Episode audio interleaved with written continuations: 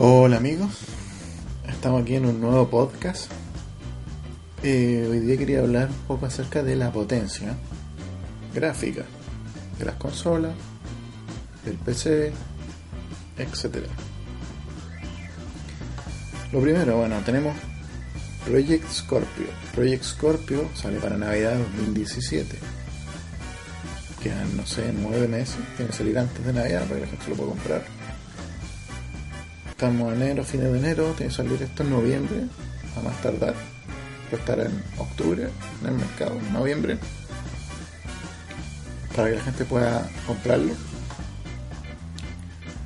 Pre Scorpio, Xbox Scorpio, no sé cómo se llame, todavía no se sabe. Contará con 6 teraflops en renderizado a 32 bits, que es bastante potente, lo que le permitirá dar 4K nativo de resolución. Ya tenemos PS4 Pro en el mercado, que está con una potencia de 4,2 teraflops, lo que le permite 4K HDR.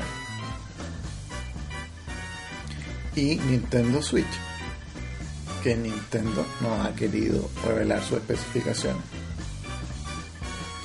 ya fue el direct el 12, el 13 de enero, 12-13 según el país. Reveló la consola, pero no reveló las especificaciones técnicas. No sabemos qué hay adentro de la Nintendo Switch. Sabemos que es bien bonita y todo eso, pero no, no sabemos qué tiene. O sea, una máquina y no sabemos qué hay adentro de la máquina. Es como comprar un auto y que te digan, no, mira el motor sí funciona bien anda y cómpratelo. Pero qué motor tiene, no, sé, pero está bueno. Esto es un poco lo mismo. Nintendo Switch, no sabemos qué tiene adentro, pero está bueno según Nintendo. impresentable en cierta forma, tiene que. Nosotros no compramos ilusión, estamos comprando una máquina.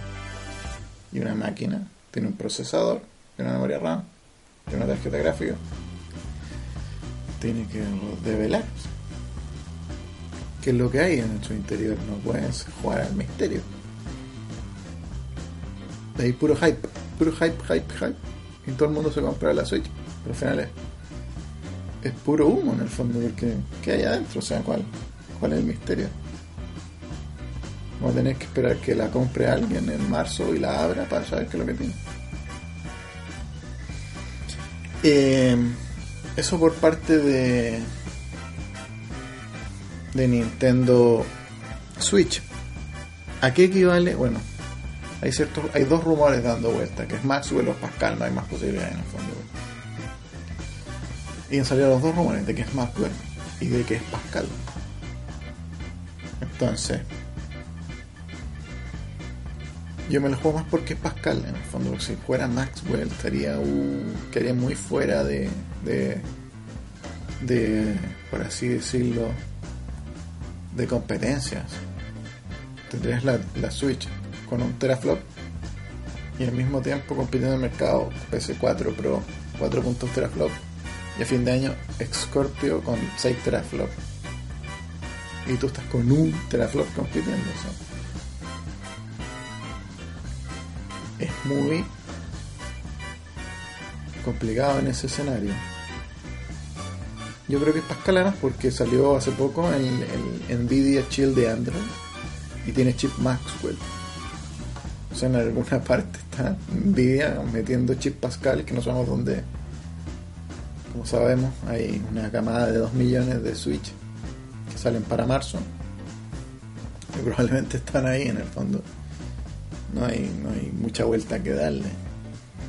Si fuese Pascal, estamos hablando de 1.5 teraflop renderizando a 16 bits y estamos hablando de 6 tera, no, de 3 teraflops en 32 en 16 bits. 3 teraflops en 16 bits. Eso si que fuera un Tegra P1 estándar. Lógicamente es modificado, tiene ahí, no sabemos tendrá más CUDA core o algo tiene modificado en el fondo. Eh, adaptado a, Switch, todos los rebajes los relojes, el que sea el ancho banda sea mayor. No sabemos por dónde va el, los punzazos en el fondo. No sé cuáles son las apuestas de Nintendo y de Nvidia para, para especificar detalles del procesador Pascal o, Maxwell. Pero en el fondo eso, en el fondo eso es lo que se sabe, ¿no?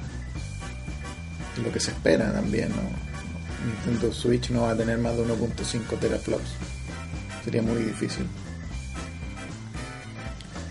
Em, en una de esas nos sorprenden, ¿no? Pero ya lo habrían dicho, si fuera más, sería para que se venda más. Y el PC, ¿en qué está el PC? El PC está con las Nvidia Pascal, son las GeForce GTX 1060, 1070, 1080 y la Titan. Y eh, la competencia AMD está con la, la 470, la 480, básicamente. Y está a puntito de sacar Vega para sacar la 490 y la 500. Está un poquito atrasado la tecnología Vega. Pero viene, viene bien. Por ahora están con Polaris. Eh, 6 Scorpio, 6 teraflops. ¿A qué equivale en PC 6 teraflops? 6 teraflops equivale a en AMD a RX 480 que da 5.85 teraflops y en Nvidia equivale a GTX 1070 es un poco menos pero vamos a dejarlo en una 1070 que son 6,4 teraflops la 1070 es superior a Xbox Scorpio pero en el fondo eso es, en el fondo. PS4 Pro, ¿a qué equivale en PC? Equivale a una. Es como entre una 4, RX 460 RX 470, está entre medio. Y en, en Nvidia estamos hablando de una GTX 1060, más o menos. ¿Qué supone esto para, para nosotros los jugadores en el fondo. Nos viene bastante bien porque viene el tirón gráfico en los juegos. Cuando va a salir Scorpio 6 teraflop, PC4 4.2 teraflop, el PC, la Titan está sacando 10 teraflops. Y seguramente tecnología Vega, la RX 500 va a estar en 10 teraflops también, 9 teraflops. Eh, tenemos los, el tope gama en PC 10 teraflops con una gráfica. Ojo, que en PC se pueden juntar las gráficas, se pueden juntar, trabajar en SLI. Una 1070, o sea, una Titan. Por poner dos Titan en SLI, por poner tres Titan en SLI, por poner cuatro Titan en SLI. Es un porrón de dinero, pero pero se puede hacer. Y puedes tener las mejores gráficas del mundo prácticamente jugando con 4 SLI eh, Titan en paralelo. Puedes jugar tranquilamente 4K en varios monitores en 60 FPS no tendrías problema o podrías tratar de tirar todo un monitor y sacar 165 FPS 4K 165 FPS una locura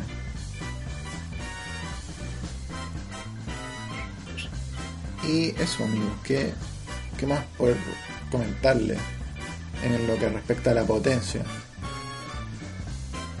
Viene el, viene el jalón de potencia, que, nos viene bien a todos, porque hoy en día es fácil encontrar 4 o 5 teraflops en PC. Son tarjetas de gama media. Esto va a venir en consola también. 4, 6 teraflops, más o menos. En, en las consolas Xbox y eh, Sony. Y em, el tope PC se va a ir a 10 teraflops. Porque no va a venir con el jalón eh, de gráficos de los juegos. O sea, lógicamente, si existiese el GTA 6, va a venir con un jalón gráfico importante.